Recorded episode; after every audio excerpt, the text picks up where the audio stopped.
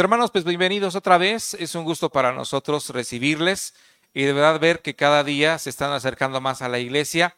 Gracias a Dios que ya el tiempo de la pandemia ha tenido sus altas y bajas, pero estamos en una época en que creo que se nos permite reunirnos, así que hay que aprovechar esos tiempos. Por favor, si usted me acompaña, quiero que vaya al libro de Hechos y vamos a entrar en la enseñanza en esta ocasión. Si me acompaña, quiero tomar unos versos del capítulo 9 del libro de Hechos. Y en este, esta porción que vamos a mirar, yo quisiera que usted y yo preparáramos nuestro corazón para recibir la palabra porque creo que todos cuando venimos al conocimiento de Dios anhelamos conocer, anhelamos saber, anhelamos también saber en qué pudiéramos ayudar. Y el día de hoy vamos a hablar de eso, así que quiero que me acompañe con su vista a Hechos 9.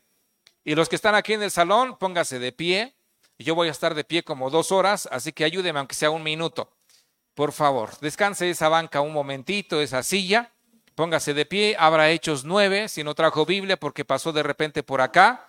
Bueno, ahí está la pantalla para que pueda leer. Si trae Biblia, subraye una porción, el verso 6, que vamos a estudiar juntos, pero dice el contexto de la siguiente manera. Saulo, respirando aún amenazas y muerte contra los discípulos del Señor, vino al sumo sacerdote y le pidió cartas para las sinagogas de Damasco a fin de que si hallase algunos hombres o mujeres de este camino, los trajese presos a Jerusalén. Mas yendo por el camino, aconteció que al llegar cerca de Damasco, repentinamente le rodeó un resplandor de luz del cielo, y cayendo en tierra, oyó una voz que le decía, Saulo, Saulo, ¿por qué me persigues? Él dijo, ¿quién eres, Señor? Le dijo, yo soy Jesús a quien tú persigues. Dura cosa es de dar cosas contra el aguijón. Él, temblando y temeroso, dijo y preguntó, Señor, ¿qué quieres que yo haga? Y el Señor le dijo, levántate y entra en la ciudad y se te dirá lo que debes hacer. Oramos, Padre, ayúdanos, que así como Pablo oró desde el primer día que nuestro Señor Jesús se le apareció, preguntó qué podía hacer también el día de hoy. Preparamos nuestro corazón para preguntarte en qué podemos ayudar, qué podemos hacer, Señor, cómo podemos servirte. Tú dijiste que es más bienaventurado dar que recibir. Y hemos recibido tus dones, tus talentos, la salud, la juventud, capacitación, algunos con profesiones también universitarias. Damos gracias por todo lo que has provisto en nuestras manos, recursos materiales, tiempo, Señor. Así que, Padre, el día de hoy enséñanos de qué manera podemos servirte y que sea para tu gloria y tu honra en el nombre de Jesús. Amén. Amén. Gracias por estar de pie, tome asiento. El mensaje de esta ocasión se llama ¿Cómo servir al Señor? Cómo y de qué manera podemos servir al Señor. Porque yo creo que todos los que empezamos a conocer a Cristo, tarde que temprano preguntamos eso. ¿Yo qué puedo hacer? Es muy natural que el niño desde casa cuando va creciendo quiere ayudar. Imita cómo barre la mamá, imita cómo lava, imita cómo plancha, que hasta las niñas pequeñas también quieren una cocinita chiquita de pequeño para aprender, para imitar. Todos crecemos de esa manera. Igual en la iglesia. Cuando ven a alguien predicar, dice, oh, yo podría hacer esto. Alguien trabaja con niños y uno dice, ¿qué puedo ayudar? Le gusta la música, ve a los jóvenes tocar y dice, yo puedo también y yo quiero también tocar. Así que el día de hoy quiero que aprendamos cómo y revisemos cómo podemos servir al Señor independientemente de nuestra edad, de nuestra salud, de nuestros tiempos, porque creo que todos podemos servir al Señor. ¿Está de acuerdo conmigo? Bien, quiero que primero anote lo siguiente. Por favor, que no necesitamos un nombramiento para servir a Dios. Cuando usted abre la Biblia, encuentra a los apóstoles por nombre y dice, no, pues era uno llamado eh, Pedro, otro llamado Andrés, Juan, Jacob y una lista. Y uno dice, ah, yo creo que eran 12 nada más. Si usted hace memoria, eran 70. Luego seleccionan 12. Pero si usted quiere anotar algo, de verdad de una vez en su corazón debe saber, no solo los apóstoles de Cristo mencionados por nombre no fueron los únicos siervos del Señor. Ni ahora mismo, si decimos la maestra de niños tiene un nombre, los que dirigen la música tienen nombre, pero no solo ellos pueden servir al Señor, podemos todos servir al Señor. Miren, en Hechos capítulo número 6, número 6 encontramos que la iglesia creció exponencialmente. De verdad, yo creo que las mamás que están aquí me van a entender. Usted va mañana, que es lunes, los que son de la región compran sus cosas para la semana. Y entonces tienen tres miembros de familia, o cinco, vamos a suponer que son cinco miembros de familia. Calcula la fruta, calcula las cosas, el queso, lo que vayan a necesitar. Pero si de momento llegan diez familiares que por alguna casualidad cruzaba por este pueblo y le visitan, usted se desespera. Y usted dice, no, pues siempre pido medio kilo de tortilla. Pidan dos kilos, por favor. Y no siempre hago una jarrita de agua de dos litros. No, por favor, vayan y traigan refrescos, lo que sea. Y empieza uno a adecuarse para atender a la gente. Pues pasó con la iglesia. Eran 120 personas. Y de momento, en el día de Pentecostés, se convirtieron 3 mil. Y para servir, para atender, para organizar, para recibir a esas personas, requirieron diáconos. Ahí aparecen por nombre. En el capítulo 6 aparece Esteban, Felipe, aparece la lista. Pero le vuelvo a decir, no solo ellos eran los siervos de Dios. Y yo quiero que usted se quite de su corazón que necesita un nombramiento, que necesita que usted aparezca en un organigrama. Usted y yo podemos servir al Señor independientemente de nuestra edad independientemente de nuestro conocimiento bíblico. Y yo quiero que vayamos viendo esto. Primero, mire, nuestra realidad es esta, para que vayamos como quitando mitos. Nuestra realidad política es que hay que llegar a ser presidente para cambiar el país. ¿Se ha escuchado y ha escuchado a los políticos que brincan a veces de partido en partido? Apóyame con tu voto, te van a decir ahorita aquí en el estado para gobernador la otra, el otro año porque quieren cambiar. Llevan como 40 años en el servicio público, no han cambiado gran cosa más que algunas cosas de ellos, pero quieren llegar. Y en el lado religioso, como estamos en una cultura romana, católica romana, sin, sin decir nada más que eso, todos pensamos lo mismo. Queremos llegar a hacer algo para poder transformar algo. Y eso a veces lo traemos en el lado cristiano. Yo quiero ser el pastor, ¿para qué? Para servir a Dios. Pero hermano, ni se congrega, ¿cómo quiere ser pastor? Ni lee la Biblia, ni tiene paciencia con usted mismo, con la gente cercana. Entonces es noble ser pastor, pero no requerimos ser pastores para servir a Dios. ¿Estamos de acuerdo? Entonces, ¿cómo es la Biblia? ¿Cómo, ¿Cómo organiza la Biblia las cosas? No es por escalafón, por subir, es decir, ya llegaste hasta allá arriba, entonces ahora desde allá arriba sirve. No. Acompáñeme al libro de Hechos, capítulo 2, 4. Y encontramos que cuando estaban reunidos 120 hermanos en el día de Pentecostés, en un lugar que le conocen como aposento alto, se cree que era la casa de María, la mamá de Juan Marcos. Juan Marcos es el autor del libro de Marcos. Juan Marcos se va de misionero un tiempo con el apóstol Pablo. Y Juan Marcos se cree que tenía una casa, sus padres en una casa suficientemente grande para albergar a 120 personas. Llevaban varios días ayunando y orando. Y vean lo que hace el Espíritu Santo en su capítulo 2.4, que en el día de Pentecostés, en la fiesta de Pentecostés, desciende el Espíritu Santo y en el verso 4 dice, y todos fueron llenos del Espíritu Santo. El apóstol Pablo, el apóstol Pedro, pero también su esposa, pero también su suegra, pero también todos los demás, sin distinción, fueron llenos del Espíritu Santo. Es como ahorita mismo, si decimos, alguien tiene necesidad, vamos a orar. El pastor no necesariamente es el que debe dirigir la oración. Cualquiera de nosotros sabe orar o no sabe orar. ¿Podemos hablar con Dios? Podemos rogar por los méritos de Cristo que sane, que consuele, que bendiga, todos, hasta los niños.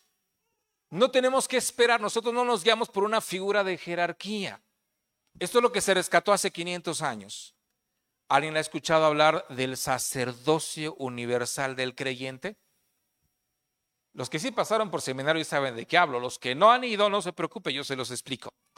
¿Cuál es esa enseñanza que hace 500 años revisaron? Hace 500 años, si me ayudan a cerrar esas ventanitas nada más.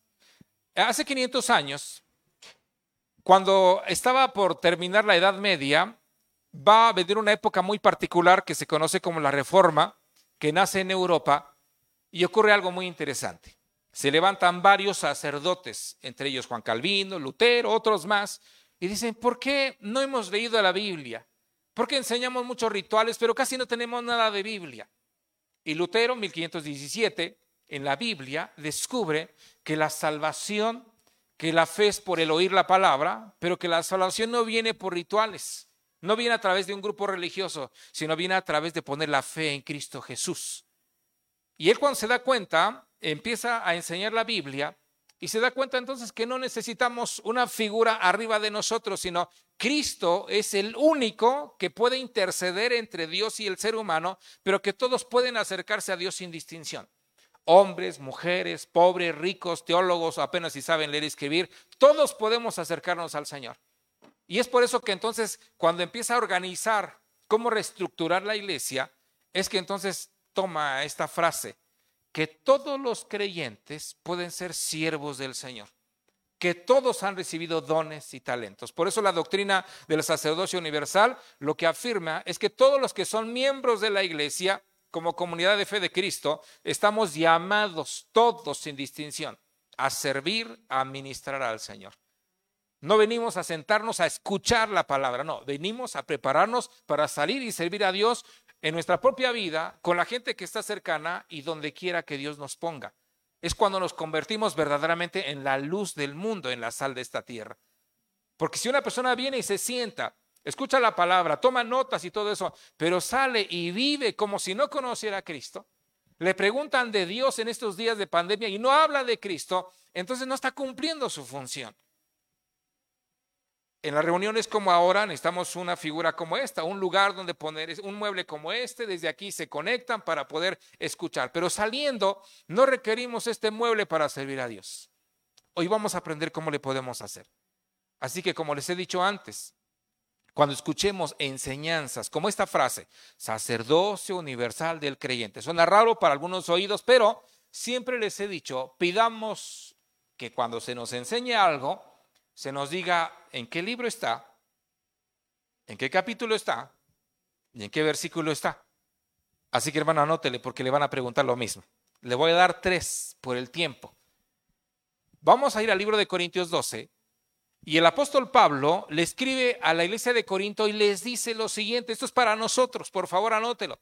No importa si usted saliendo es mecánico, saliendo es herrero, saliendo es campesino, no importa lo que usted haga, usted y yo tenemos esas cualidades que vamos a leer en Pablo, en Pedro y en lo que escribió Juan en Apocalipsis. Dice el versículo 1, dice Corintios 12.1, no quiero hermanos que ignoréis acerca de los dones espirituales. Me brinco al verso 4. Ahora pues, hay diversidad de dones, pero el Espíritu es el mismo. Cinco, hay diversidad de ministerios, pero el Espíritu es el mismo. Seis, hay diversidad de operaciones, pero Dios que hace todas las cosas en todos es el mismo. Los que están aquí lean conmigo el verso 7. Pero a cada uno le es dada la manifestación del Espíritu para... Así que ¿a quién le dio dones el Señor? ¿Al pastor? ¿Al maestro? ¿Al misionero? ¿Al músico? ¿A quién le dio dones? A todos. Usted tiene mínimo uno. Tiene usted un don y lo debemos usar. Vamos a Pedro, primera carta de Pedro 2.9, y nos dice a la iglesia, a todos, los que ya tienen a Cristo en su vida, los que son de Cristo, independientemente de su edad, reitero lo mismo.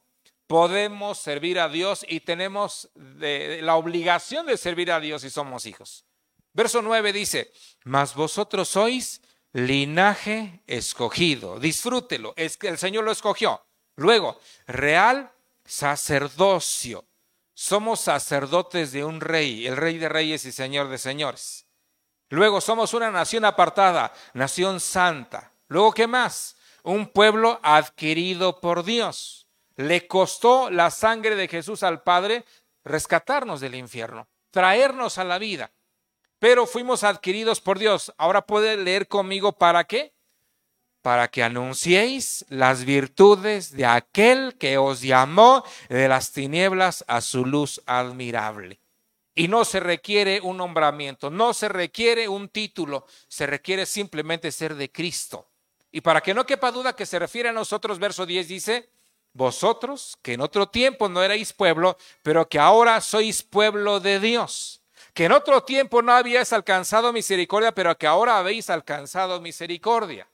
Pregunto, ¿se refieren a nosotros o no? Sí, somos nosotros. Así que prepárese para servir al Señor.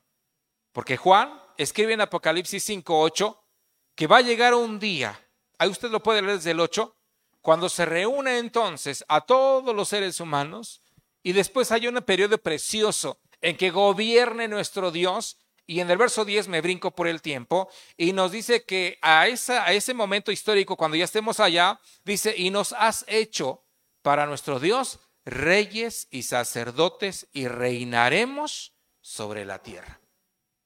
Si el futuro es ese que algún día vamos a tener que ayudar a Dios a gobernar este mundo, Dios nos dio dones en este presente para ejercitarlos y entonces empezar a practicar cómo vamos a servir a Dios en la eternidad. Así que hermanos, estamos hechos todos para servir. Entonces es cierto que todos somos reyes del Señor y sacerdotes del Señor, que no requerimos un título, un puesto para servir al Señor, que tenemos que olvidarnos de ese contexto cultural y mejor creerle a Dios que Él si quiere llena del Espíritu Santo a un niño, llena del Espíritu Santo a un anciano que ya no puede ir pero que Dios le llena de su espíritu para orar, para interceder, para hacer toda la obra del Señor, aún sin moverse de su casa. Entonces podemos creer que verdaderamente todos somos siervos del Señor. Amén. Voltee con su vecino y dígale, usted es un siervo del Señor. Aunque no lo crea. Aunque ni se crea cristiano. Pero si ya es cristiano, porque a veces nos sentimos lejos del Señor.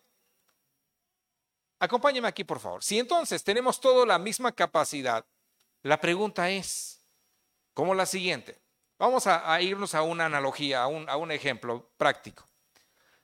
A los que son fanáticos del fútbol, que por cierto algunos no habrán venido al culto por esa razón, pero yo les pregunto, así como lanzan dos equipos de 11 jugadores contra 11 jugadores a una cancha, ¿cuál es la diferencia entre ellos? Todos los jugadores tienen dos pies, tienen dos manos, tienen las mismas reglas pueden acomodar 11 de un lado y 11 de otro lado. ¿Cuál es la diferencia en el resultado? Porque unos destacan más. Porque los delanteros, aunque haya delanteros en todos los equipos, porque no todos destacan igual? La diferencia es la disciplina. La diferencia es la estrategia. Hasta si lo bajamos a nivel personal, sí o no es cierto que si vemos la figura del lado izquierdo, los que están aquí en el salón, ¿no es cierto, hermanos, que quisiéramos ser como el del lado derecho? Peso ideal, comer a nuestras horas, no desvelarnos viendo cosas que ni sirven, hermanos, tener nuestra disciplina en la economía, no malgastar nuestro dinero, nuestro tiempo, nuestros sentimientos, no descuidar a nuestra familia. ¿De verdad sabe cuál es la diferencia entre nuestro peso, nuestra economía, nuestra forma de vivir? Disciplina. De este ejemplo de alguien con sobrepeso y de alguien con un peso ideal, es ejercicio, es comer sano, es tener hábitos de vida saludables.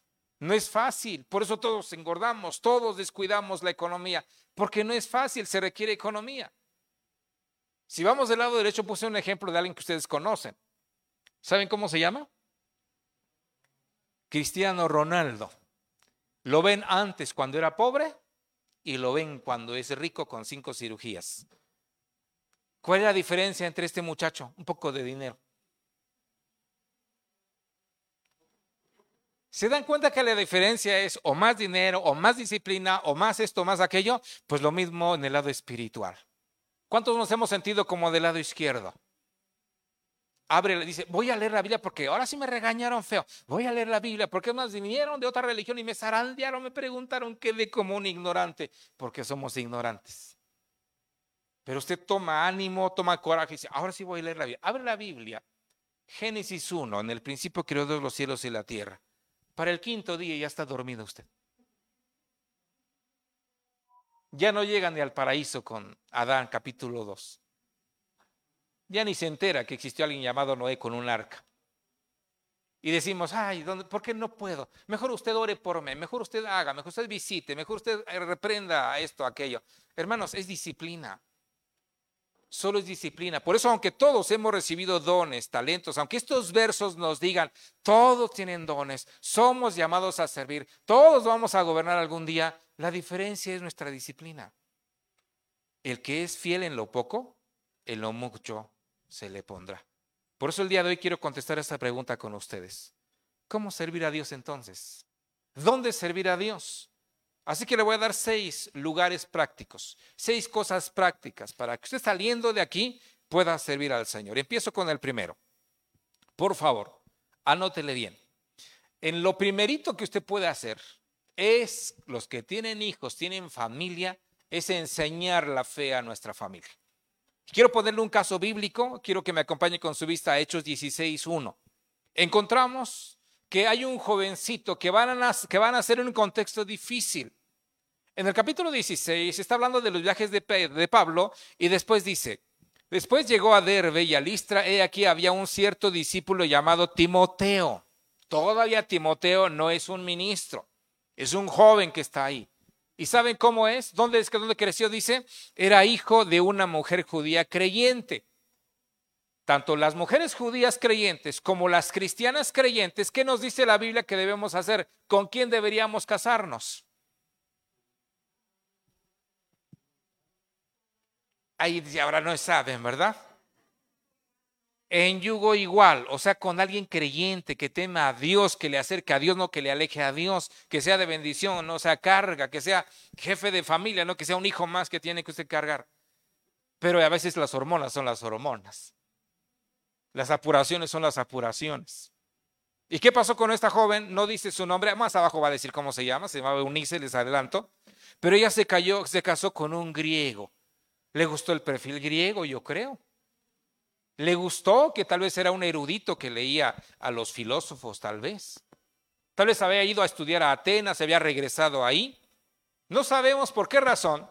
Es que Eunice se engancha con este padre griego, ni dice su nombre, y ahí va a crecer Timoteo. Imagínense la carga para la mamá. Quiere cuidar la fe de su hijo Timoteo.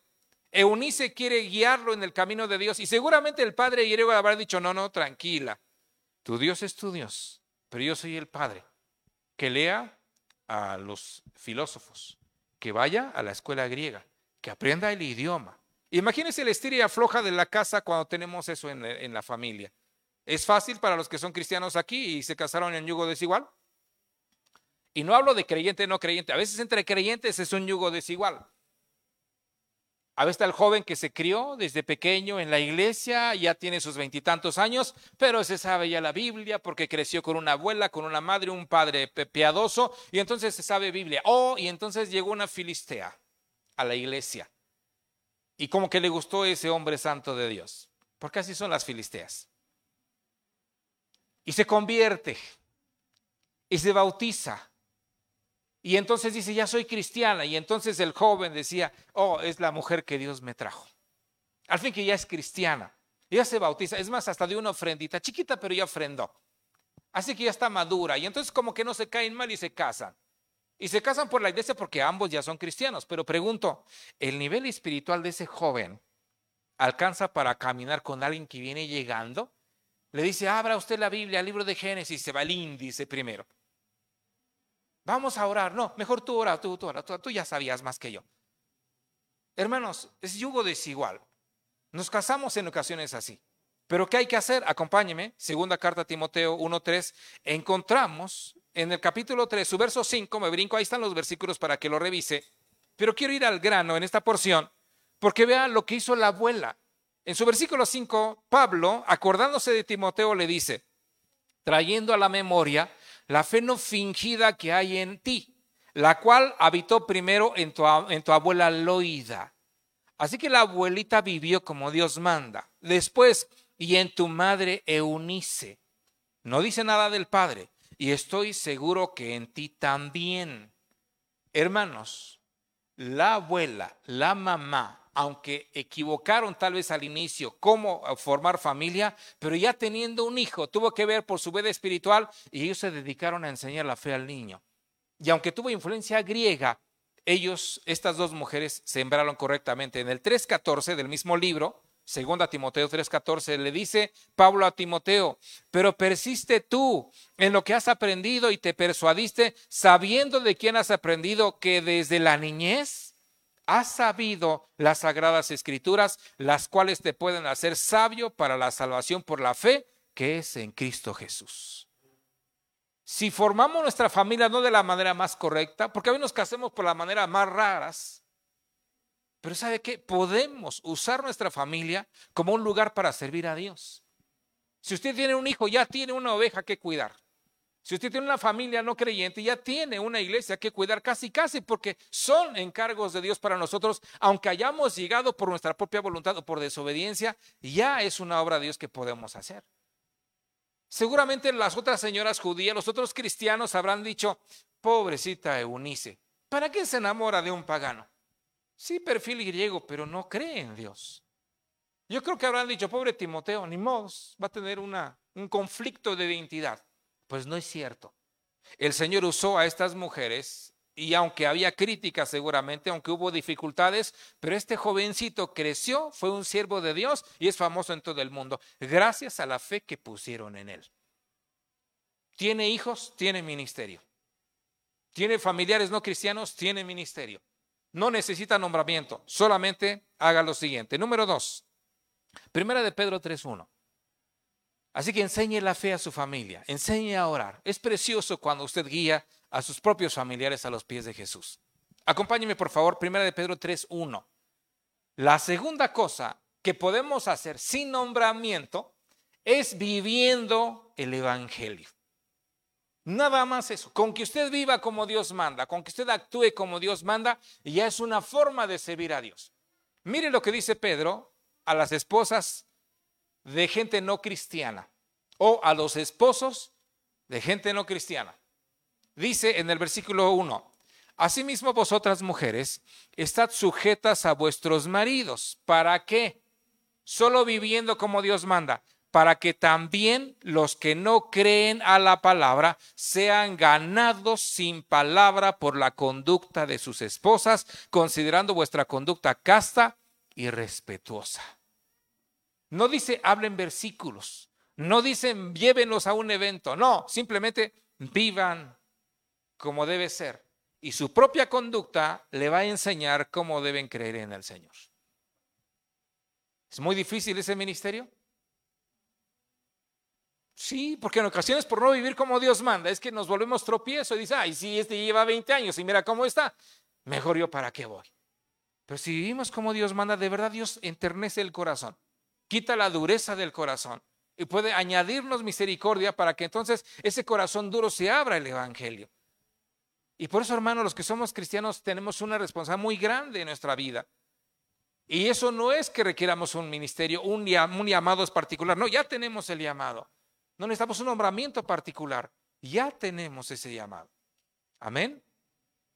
Hace algunos días me acuerdo de una señora que cuando ella se convierte al cristianismo, su esposo se enoja demasiado. Y cada que podía la regañaba, cada que regresaba la regañaba. Y pasaron ya varios meses yendo a la iglesia. Entonces, cada que regresaba ya sabía, o su esposa la regañaba o a veces incluso la golpeaba. Pero llegó el día especial de fiesta particular para la iglesia. Entonces la hermana se puso a orar y a ayunar y le dijo, Señor, ese día no voy a faltar. Si mi esposo me prohíbe, aún así me voy a ir. Si él dice que no quiere ir, lo voy a invitar, pero si no quiere ir, aún así me voy a ir. Así que Señor, dame gracia porque le voy a avisar que me voy a ir. Y entonces llega el día, unos días atrás le avisa, sabes que tal día es un evento especial, no es día de culto normal, pero vamos a ir porque ese día hay una fiesta particular y no puedo faltar, ya me comprometí. Y el esposo decía, no, y no, y no, y no. Pues llegó el día, se pone guapa la señora, va con su Biblia, con la persona, con su esposo, él dice, ¿sabes qué? Ya te dejé todo listo, no faltó nada, está la casa hecha, está la comida lista, los hijos están encargados, estamos bien, así que solo te aviso que ya me voy. Nada más te quiero preguntar, porque llevo un poco de prisa. Si quieres golpearme, de una vez. Si quieres regañarme, de una vez, porque de cualquier manera me voy a ir. Así que, ¿me golpeas ahorita o ya que regrese? Y es curioso, pero yo creo que deberemos de honrar a Dios en todo lo que hacemos. Y yo creo que cuando Dios de verdad ve cómo vivimos, Dios añade gracia para que la gente también crea en el Evangelio que vivimos. Así que viva como Dios manda, vivamos como Dios manda. Cuesta, todo nos va a costar. Nos cuesta la vida, tenemos que negarnos a nosotros mismos, nuestro carácter, tenemos que adecuar nuestro corazón como Dios dice. ¿Es muy difícil? Es imposible. Solo hay que rendirnos a Dios y es posible hasta allá. Número tres, por favor hablando la palabra de Dios en donde quiera que estemos, hermano. Segundo libro de Reyes, capítulo 5. ¿Cuántos tienen que trabajar mañana en un ambiente cristiano 100%? Levanten su mano los que van a trabajar en un ambiente en donde todos son cristianos, ahora mismo están sentados en sus iglesias y mañana los encuentra en su trabajo. ¿Quién trabaja en un lugar así? Levanten su mano. ¿En serio? No es cierto, yo trabajo contigo y no hay puro cristiano. Hay mucho cristiano por ahí metido. Sí, no hay cristianos en un lugar donde sean puros cristianos.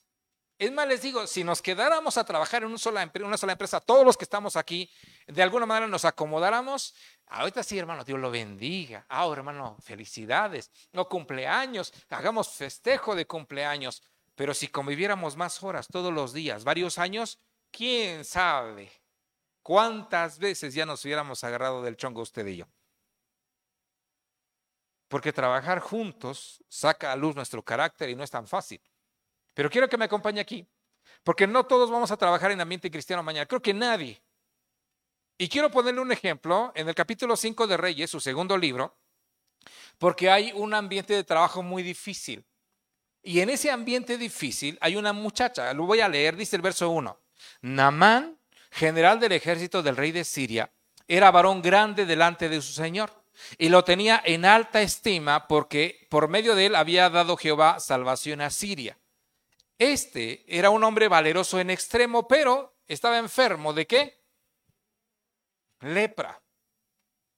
Ahora dice, y de Siria habían salido bandas armadas, escuche eso, y habían llevado cautiva de la tierra de Israel a una muchacha, la cual servía a la mujer de Naamán. Haga una pausa. Esta muchacha no dice ni su nombre, no menciona qué edad tiene, pero ella la llevaron contra su voluntad y la pusieron de sirvienta en la casa de Namán. Si a usted lo obligan a hacer un trabajo, ¿usted hablaría de Dios? Los que tenemos un jefe, un, un empleador, nos grita, nos insulta y todo eso, nos maltrata, ¿y todavía oraríamos por él? ¿Oramos que Dios lo quite o oramos que Dios lo salve? Pues la Biblia dice que podemos orar por los que nos ultrajan. Es muy difícil cuando nos roban y todavía oh, oramos, Señor, por favor. Que si lo capturan, que llegue a una cárcel donde entren algunos pastores a evangelizar para que sea salvo también. No, a veces oramos muy feo. No deseamos el bien a todos, solo a los que nos caen bien. Y el Señor de la Biblia, Cristo, nos enseñó que incluso hay que orar por nuestros enemigos. Esta muchacha está trabajando en una casa donde no escogió con extranjeros que no aprecia, porque ellos continuamente saqueaban su país. Así que va con los enemigos. Ahí está. ¿Y sabe qué hizo en su verso 3? Esta muchacha le dijo a su señora, si rogase mi señor al profeta que está en Samaria, él lo sanaría de su lepra. No se quedó con el Evangelio, no se quedó con la enseñanza de Dios no se guardó para sí mismo de que tenía salvación, tenía esperanza, de que tenía al Dios de la Biblia de su lado. No se lo guardó, sino lo que hizo fue avisar. Por eso va a leer la historia en el capítulo 5, cómo va Namán, llega, eh, Eliseo le dice, ve y métete siete veces al río Jordán y sale con la piel como de un bebé. ¿Gracias a qué? No a una campaña evangelística, gracias al profeta, no, él ni siquiera sabía que estaba por allá Namán, gracias a una muchacha ella no oró, ella no fue, ella simplemente dijo, allá es donde hay sanidad. Y muchos podemos hacer eso, hablar la palabra. Si tenemos gente que no es cristiana, digan, vayan a esa iglesia, allá hablan de Dios. Pero mejor usted explíqueme, yo no sé mucho, vaya, vaya. Es más, yo la llevo, yo la acompaño, yo le pago el pasaje, lo que sea, pero vaya. Hermano, depende de nosotros que la gente conozca de Cristo.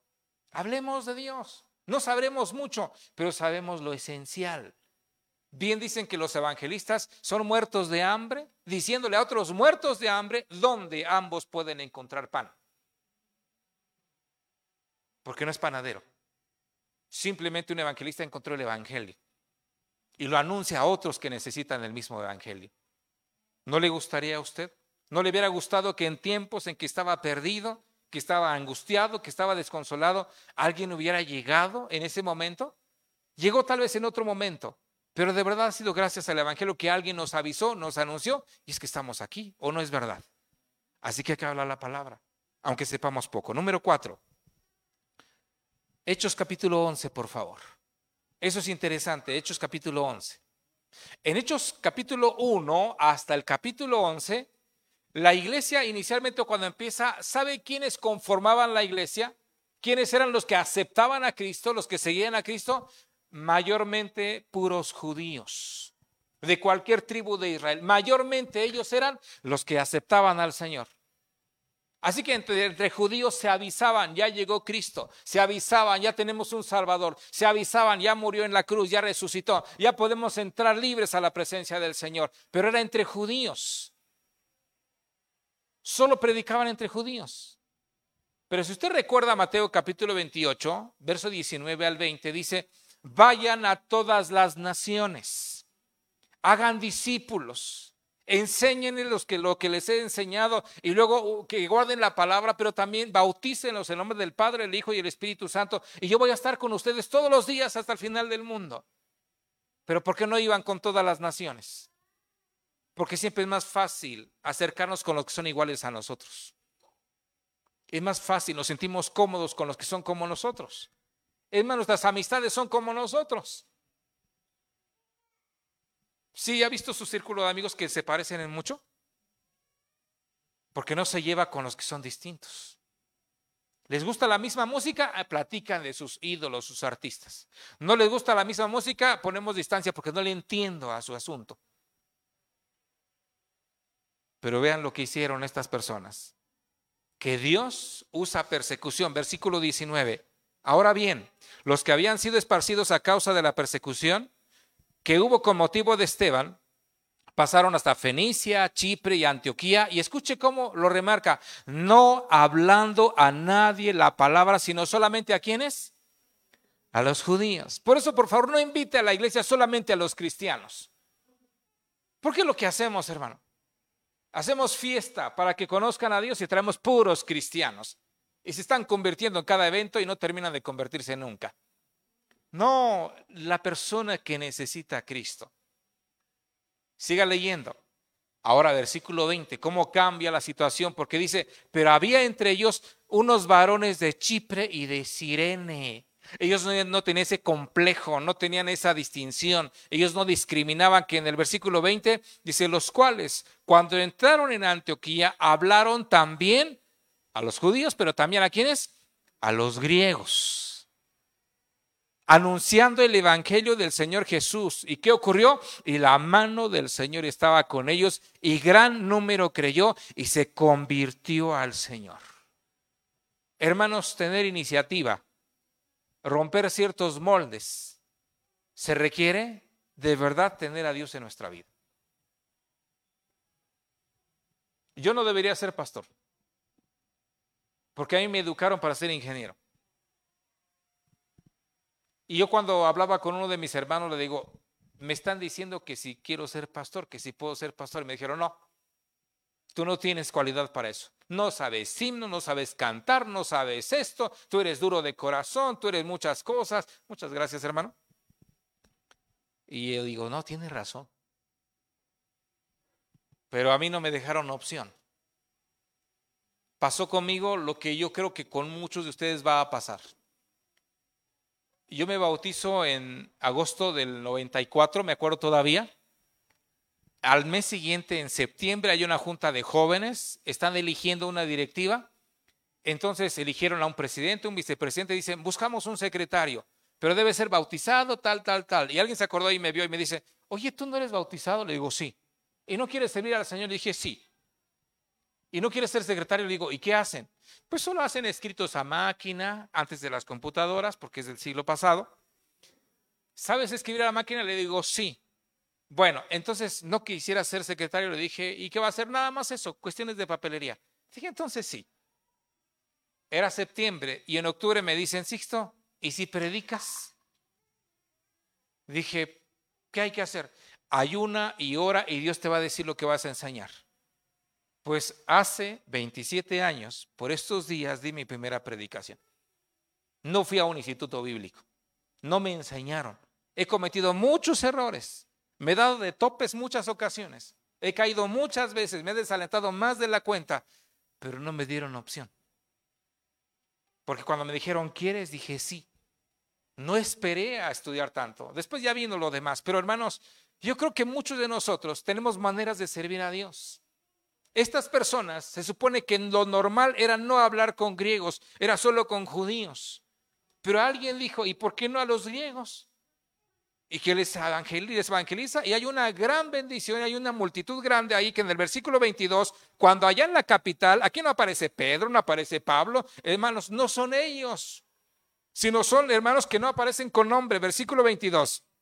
Llegó la noticia de estas cosas a oídos de la iglesia que estaba en Jerusalén y enviaron ni siquiera a Pedro a revisar, ni siquiera a Jacobo, ni siquiera a Juan, los apóstoles iniciales, enviaron a Bernabé que fuese hasta Antioquía. ¿Y saben qué pasó en Antioquía? Nace la iglesia misionera. Llegan a reunir a cinco buenos predicadores, entre ellos el apóstol Pablo. Y de ahí surgen las misiones. De esa iglesia es donde surgen las misiones gracias a que alguien tuvo iniciativa de decir, abro mi casa, hablo el Evangelio, predico con los míos. Y yo creo que varios de los que estamos aquí, hermanos, en sus propias casas se puede iniciar una misión. Pero ¿está dispuesto a compartir su espacio? ¿Está dispuesto a pagar un poquito más de luz porque se va a usar energía eléctrica? ¿Está dispuesto a, soportar el qué dirán los vecinos porque va a acomodar varios coches que normalmente no acomoda fuera de su casa? ¿Está dispuesto que si Dios dice, ¿y por qué no hacemos lo mismo que hicimos con el hermano Otoño? ¿Por qué no donas esta construcción para la obra del Señor? Está dispuesto para decir, lo que tengo no es mío, sino es de Dios. Pero no solamente de labios para afuera, sino ahora decir, de verdad todo es de Dios. ¿Sabe qué ocurriría si todos pensáramos igual, de esa manera? Hermanos, no seríamos los mismos ya muchos familiares se hubieran convertido. Pero a veces esperamos a llegar a ser pastores, esperamos a ser músicos para componer un himno, esperamos a no sé qué tanto para buscar a Dios. No hace falta, todos podemos servir a Dios. Pero hay que empezar. Hay que empezar a servir al Señor. ¿Está de acuerdo? Número 5, ya vamos a terminar. Capítulo 6 de Juan, por favor. Capítulo 6 de Juan. Otra manera de servir a Dios práctico, práctico es ser generosos. Ser generosos. Ayer que andábamos por aquí en la noche, encontré a alguien ahí tocando la batería en la noche y dije, ¿están los muchachos ensayando a esta hora? Y no, era un hermano distinto que había venido y andaba por acá en un servicio que estaban atendiendo y estaba aquí tocando la batería. Entonces me acerco y le digo, ah, ¿cómo están? Este y todo eso. Y me dice, perdón, dice, ya estoy aquí tocando la batería. Dije, sí, vine a checar quién estaba aquí tocando las cosas, le dije. No sé si le dio pena, no sé qué pasó por su corazón y me dice, oiga, pastor, este, sí estaba un poco chiviado, ¿no? Y me dice, oiga, pastor, ¿y usted no necesita unos folletos, unos libritos para evangelizar? Le digo, sí. Pues, ¿qué cree que tengo unas cajas del Evangelio de Juan y unas cajas del libro de Romanos? ¿Le sirven? Le dije, sí. Pues se los voy a regalar, me dice. Mínimo una cajita tiene 150 folletos, libritos. Y dije, ah, mire, ya tenemos 150 libros para usar. ¿Quién va a querer? Nada más uno. Tengo 150. Sí, de verdad, pídame. Tengo folletos también, por cierto. Pero hermanos, pídame material tenga iniciativa, haga lo que tiene que hacer, hermano. Estoy seguro que Dios nos va a usar a todos. Estamos viendo gente, por eso puse primero a los famosos, a los diáconos, a los que llevan nombres famosos, y aquí pongo gente que no tiene ni nombre. Si su anhelo es servir a Dios, no espere que lo conozcan, no esperen que tenga muchos seguidores en el Facebook, no hace falta, hermano. Donde está, puede servir a Dios. Acompáñeme a Juan 6, porque aquí tenemos a un muchacho se fueron todos a seguir a Jesús. Necesitan milagros, escuchar de Cristo, todos están bien contentos allá y llega la hora de la comida y no hay de comer, hermanos. Pero hay un muchacho. No sé si los demás pensaron que iban y regresaban. La cosa es que se queda y le escala hambre ya tarde. Entonces pregunta a Andrés y pregunta a Pedro y dice, Señor, ¿qué vamos a hacer? Y dice que Jesús le dice, alimentenlos. La Biblia dice, Sabiendo Jesús lo que iba a hacer, les dijo, ustedes alimentenlos. Y entonces dice, no, es más, si tuviéramos costales de panes, no tenemos. Si tuviéramos dinero para comprar el pan de un año, no alcanza, porque son miles. Eran mínimo cinco mil varones, más las señoras, más los niños. Dice, pero, verso 9, pero aquí está un muchacho que tiene solamente cinco panes de cebada y dos pececillos. Y todavía pregunta y dice, ¿más qué es esto para tantos? Entonces Jesús les dijo, hacer recostar la gente, y había mucha hierba en aquel lugar, y se recostaron como en número de cinco mil varones. ¿Y qué hizo Cristo en el once? Y tomó Jesús aquellos panes, y habiendo dado gracias, ¿qué hizo? Lo repartió entre los discípulos, y los discípulos entre los que estaban recostados, y asimismo de los peces, cuanto querían. Y si sigue leyendo, va a decir que recogieron doce canastas de sobras. Hermano, ese muchacho ni aparece su nombre. Pero imagínense cómo se le abrieron los ojos cuando ve que se multiplican sus peces y sus panes. Si hubiera tenido un teléfono como los que traemos, hermanos, hubiera estado grabando. Dice, miren, ya dos mil comieron, tres mil comieron. Ay, miren que los gorditos están comiendo más. Uy, santo Dios, cinco mil. Y llegar a su casa y decir, mamá, papá, ¿qué creen? Que acabo de ser parte de un milagro simplemente por no nada más ver para mí, sino abrir mi corazón para otros, acabo de compartir mis panes y acabamos de alimentar a más de cinco mil personas. Y la mamá de haber dicho, si es que no fue la mamá, porque no aparece ahí, las mamás hubieran prohibido ese milagro.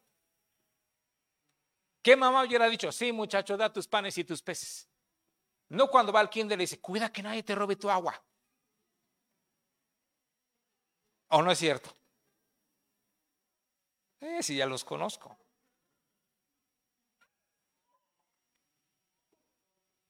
Es por el COVID. Alguien me dijo que en los últimos días he estado muy gracioso. Le digo, no, yo así soy. Nada más que estaba muy triste antes, pero ya regresé. Acompáñame aquí. Si usted lee, simplemente la generosidad de un niño fue suficiente para este milagro. ¿Cuántos de nosotros tenemos muchas cosas que pudiéramos ofrecer al Señor? De verdad. Hay gente que no despega sus ojos del teléfono, pues mínimo escriba versos a una persona, anime a alguien, no solamente esté risa, risa con sus videos, con sus juegos, con sus cosas, haga algo más. Estoy seguro que puede haber un milagro ahí. Pero hay que ser generosos, hermanos. Acompáñenme, vamos a terminar, porque ya de que los veo cansados, yo también me canso. Segundo de Reyes 22. Esto concluye de alguna manera lo que les quiero decir en esta tarde. Sé que no es una enseñanza muy profunda, porque no se trata de ser profundo, se trata de que saliendo podamos servir a Dios. Podría irme al griego, al hebreo, que le encanta mucho, sino que la raíz es esta y acá el sufijo me fijo y ya ni se fija uno, ¿verdad? Hermanos, ¿de qué sirve llenar tanta libreta de información si no servimos a Dios en los lugares más sencillos? Acompáñeme aquí, por favor. Yo quiero que vea en su, segundo libro de Reyes, capítulo 22, encontramos que hay una historia de responsabilidad. Hay una cosa que tenemos que hacer para servir a Dios. No le dé vuelta, no le tema la responsabilidad. Y aquí adelante, hermano. Yo ya tengo 27 años en, en el camino cristiano y he visto ya un poquito de todo.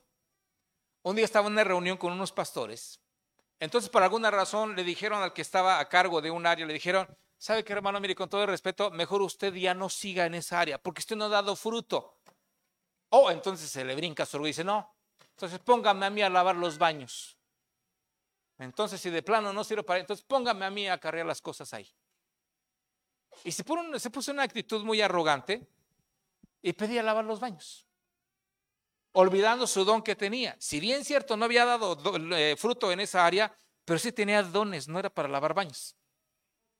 Y yo les motivo a lo siguiente, hermanos. Si usted tiene un don para hacer las cosas, sea responsable con ese don.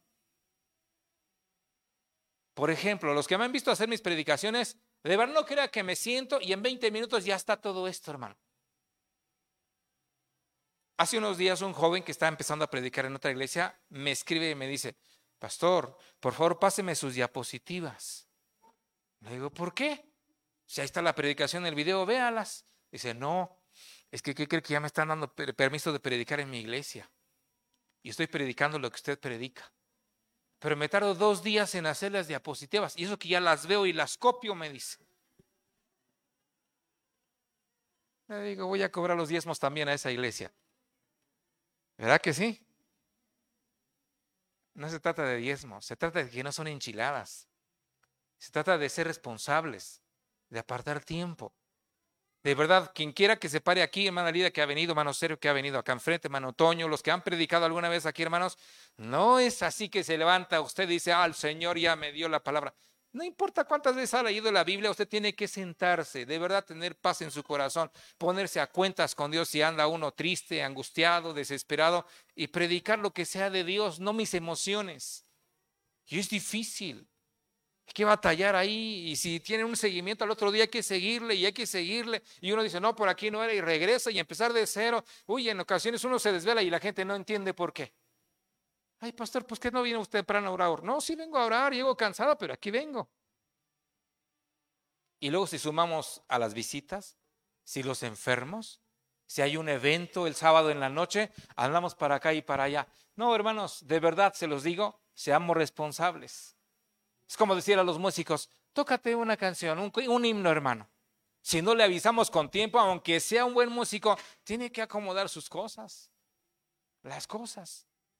Acompáñeme aquí, por favor. Mire, en segundo, libro, en segundo libro de Reyes 22, verso 1, encontramos a alguien muy jovencito que empezó a ser responsable, lo hicieron responsable, no le preguntaron. Versículo 1 dice, cuando Josías comenzó a reinar, ¿cuántos años tenía? Los que tengan niños de 8, 7, 6, 8, 10 años, ¿de qué cosas ya son responsables? Yo que trabajo en escuela veo que las mamás le hacen hasta la tarea. Sí, me han dicho, he visto. Son las mamás que corren, corren, llegan corriendo con el instrumento porque al niño se le olvidó semejante grandote de 11, 12 años. Es que la bebé está chiquita. Llegó sin desayunar porque, pues es que no me dio tiempo. Ah, la niña tiene 12, 13 años. ¿No puede servirse leche? No puede ponerse cereal en un plato, no puede hacer algo, no puede tomar una fruta, lavarla, no puede hacer algo, no puede eh, vestirse correctamente. Le hacemos todo a nuestros hijos. A mí se me critica mucho que no soy muy paternalista con ustedes, pero es que si los visito cada que estornudan, parecer salud hermano, Dios lo bendiga, me voy. No, hermano, lo voy a dejar que usted casi se ahogue solo. Voy a saber que está enfermo y a propósito no lo voy a hablar para que usted se arrodille y busque a Dios. Luego me aparezco nada más por los diezmos, pero eso ya es otra cosa. Necesitamos crecer. Este niño tiene ocho años. ¿Sabe cuántos años reinó? 31 años. Y sabe, en el verso número 2 dice, que aunque empezó tan jovencito, hizo lo recto ante los ojos de Jehová y anduvo en todo el camino de David su padre, sin apartarse ni a la derecha ni a la izquierda. El ser responsables desde pequeño nos hace aptos para muchas cosas, en la vida real y en la vida espiritual. Que usted está enfermo, el primero que debe orar es usted. Tiene problemas en casa, es usted. Por eso el testimonio que les contaba hace ocho días, que vino un señor y me dice, ¿me puede ayudar con una ofrenda? Le digo, ¿por qué? Es que tengo unos problemitas matrimoniales. Y le digo, ¿y en qué ayuda esto? Es que voy a rentar un cuartito. No, le digo, usted tiene casa, vaya y arréglese con su señora. Si tiene pastor, vaya con su pastor. Sí le dimos una ofrenda, pero no se nos soluciona más que tal vez un desayuno, pero no arregla sus emociones, que se perdonen, que se restauren. No arregla eso nada, hermanos. No podemos seguir huyendo, huyendo, huyendo cada vez. No, hermanos, usted sufrió duelo, tristeza, luto, rompimiento, alguna cosa en su vida. ¿Sabe qué? Busque a Dios. Yo le ayudo en lo que puedo, pero usted busque a Dios. Tiene deudas, hermano, pues venda lo que tenga que vender. Tranquilice su economía. No tiene que tener muchas cosas en esta vida. De verdad, hermanos, a veces compramos por comprar cosas. Si viene el buen fin, ya está listo para comprar y correr y pelearse por las cosas. Hermano, ni que fuéramos americanos. Ellos se duermen un día antes allá, ¿sí los ha visto? ¿Quiere ser de esos? No, hermano, compre lo que necesite. Aquí necesitamos algunas cosas, ¿vamos a comprarlas? Sí, pero no somos desesperados. Hay que comprar lo que haga falta. Que el dinero sea nuestro siervo, no que estemos sirviendo al dinero. Cuidemos entonces esta parte, hermano. Así que seamos responsables. Vamos a concluir, por favor, acompáñeme aquí. Marcos 9:33. Si esto es lo que podemos hacer sin distinción, seamos de 8 años, de 10 años, de 40 años, ¿quién de usted tiene que ir todavía alguien para animarle a que venga a la iglesia, hermano? ¿Tiene 8 años? No, usted vaya y busque a Dios. Tome su Biblia si ya sabe leer, escribir, métase con Dios. Se cansa, se fastidia, sí, pero no hay otra forma, es la manera de Dios. Versículo 9:33 de Marcos, encontramos que entonces en Cristo no requerimos nombramientos, no requerimos, sí nos van a dar algunos porque hace falta el orden y todo eso, pero todos podemos servir a Dios. Mire, llegó a Capernaum Cristo y estuvo en casa y les preguntó a sus discípulos, ¿qué disputabais entre vosotros en el camino? ¿De qué estaban discutiendo? Les pregunta. Y ellos se quedaron en silencio por vergüenza porque en el camino habían disputado entre sí quién había de ser el mayor. A mí me dio un poco de tristeza, no está aquí la persona que me platicó el, testimonio, pero me daba un poco de información de una iglesia hace algunos años que les conocí. Y dice, ¿qué cree que pasó, pastor? Allá en esa iglesia que usted conoce. No digo quién para que no digan todo. Y dice, ¿se acuerda de fulano? Sí conoció a tal persona. Le digo, sí. Quería ser el pastor. Le digo, sí, él ni se congregaba. Oh, y el otro quería ser el líder de la base. Le digo, sí, él desaparecía los cables. Querían el lugar, sin tener el corazón. No hace falta. Estos que están aquí, los apóstoles, tampoco crean que eran mejores. Ellos dijeron, Pedro, yo caminé en las aguas, así que yo primero. Judas haber dicho, no, yo primero, porque si saben lo que he hecho, ni, se, ni se han dado. Cada quien discutía quién iba a ser el mayor de ellos y Jesús dijo, no, no, no, no, no, así no es, 35. Él se sentó, llamó a los doce y les dijo lo siguiente, si alguno quiere ser el primero, ¿sabe qué es lo que le va a tocar? Ser el postero de todos. Y debe ser el servidor de todos. Si quiere servir al Señor, hermano, no le van a dar jerarquía, no le van a aplaudir, oh hermano, llegó el apóstol, llegó la profetisa. Hermano, no, usted con que llegue y Cristo le acompaña, aunque no le mencionen. De verdad así es esto. Eso es servir a Dios de corazón. Después toma un ejemplo, toma un niño como ejemplo y en el 36 dice, toma un niño. Y los puso en medio de ellos y tomándole en sus brazos les dijo, el que reciba en mi nombre a un niño como este, me recibe a mí. Vean qué fácil servir al Señor. Y el que a mí me recibe, no me recibe a mí, sino al que me envió, o sea, también al Padre. 38. Y Juan le respondió diciendo, Maestro, hemos visto a uno que en tu nombre echaba fuera demonios, pero él no está con nosotros, él no nos sigue. Y entonces, ¿qué hicimos? Se lo prohibimos porque no nos seguía. Pero Jesús le dijo, no se lo prohibáis porque ninguno hay que, hay que haga milagro en mi nombre que luego pueda decir mal de mí, porque el que no es contra nosotros, por nosotros es. Hermanos, no somos la única iglesia cristiana aquí en la región. No competimos por ser ni la iglesia más numerosa, ni la más ungida, ni la que tenga más comodidades. No nos interesa. Si usted busca eso, le recomiendo dónde sí buscan eso. Solo queremos ser fieles a Dios. Si Dios nos añade haciendo lo que tenemos que hacer, si Dios nos permite ser simplemente 20 siempre, o 30 algún día, o 40 algún día, o 2000 lo que sea, hermano, será por la gracia de Dios. Solo seamos fieles en lo que Dios nos dio. Si usted hubiera querido tener 20 hijos, pero solo tiene dos, con esos dos tiene suficiente para ser fiel. Con lo que tiene, puede ser fiel. Si quería tener otros dones, otras cualidades, pero Dios dijo que no, hermanos, con el don que Dios le dio. Como la muchacha solo dijo, yo no sé más, pero vayan con allá, con Eliseo. O el muchacho, yo no tengo más que mis panes y peces, pero ahí están, Señor, si te sirven. Y así es nuestro tiempo. Qué precioso el día de ayer que estábamos trabajando los varones y veíamos ahí a los hermanos. Y no faltó quien dijera, uy, como que se están desanimando los hermanos. Hermanos, un día se desaniman, pero vamos a regresar, vamos a trabajar. O ya no vamos a seguir trabajando. Claro que vamos a seguir, vamos a crecer. Los primeros días de culto, cuando yo entré al ministerio, había tres personas ahí en la iglesia. Tres personas. Un día coincidió, yo era el que predicaba, la hermana abría el culto y el otro era el que tocaba la guitarra. Éramos los tres que estábamos en el culto. Y el que dirigía dice, pastor, yo creo que deberíamos dedicarnos a otra cosa. Le digo, yo también quisiera eso. Porque a veces uno se desalienta. Pero después las cosas cambiaron. Solo hay que ser fieles. ¿Está de acuerdo conmigo? Aunque no seamos iguales que otros hermanos, tenemos que seguir a Dios. Así que para concluir yo les digo, hermanos, Pablo, que es el que en el primer día, cuando se encuentra con Dios, luego, luego pregunta, inmediatamente pregunta, Señor, ¿qué quieres que yo haga? ¿Cuánto tiempo tardaremos para que usted y yo preguntemos lo mismo? Tan solo les pongo unos ejemplos. Si me ayudas, hermana, vamos a salir ya de transmisión para hacer la, parte que sigue. Les agradezco a los que están aquí eh, en, en línea, que Dios los bendiga. Y les debo la oración para la siguiente porque voy a concluir con mis hermanos de aquí de la congregación.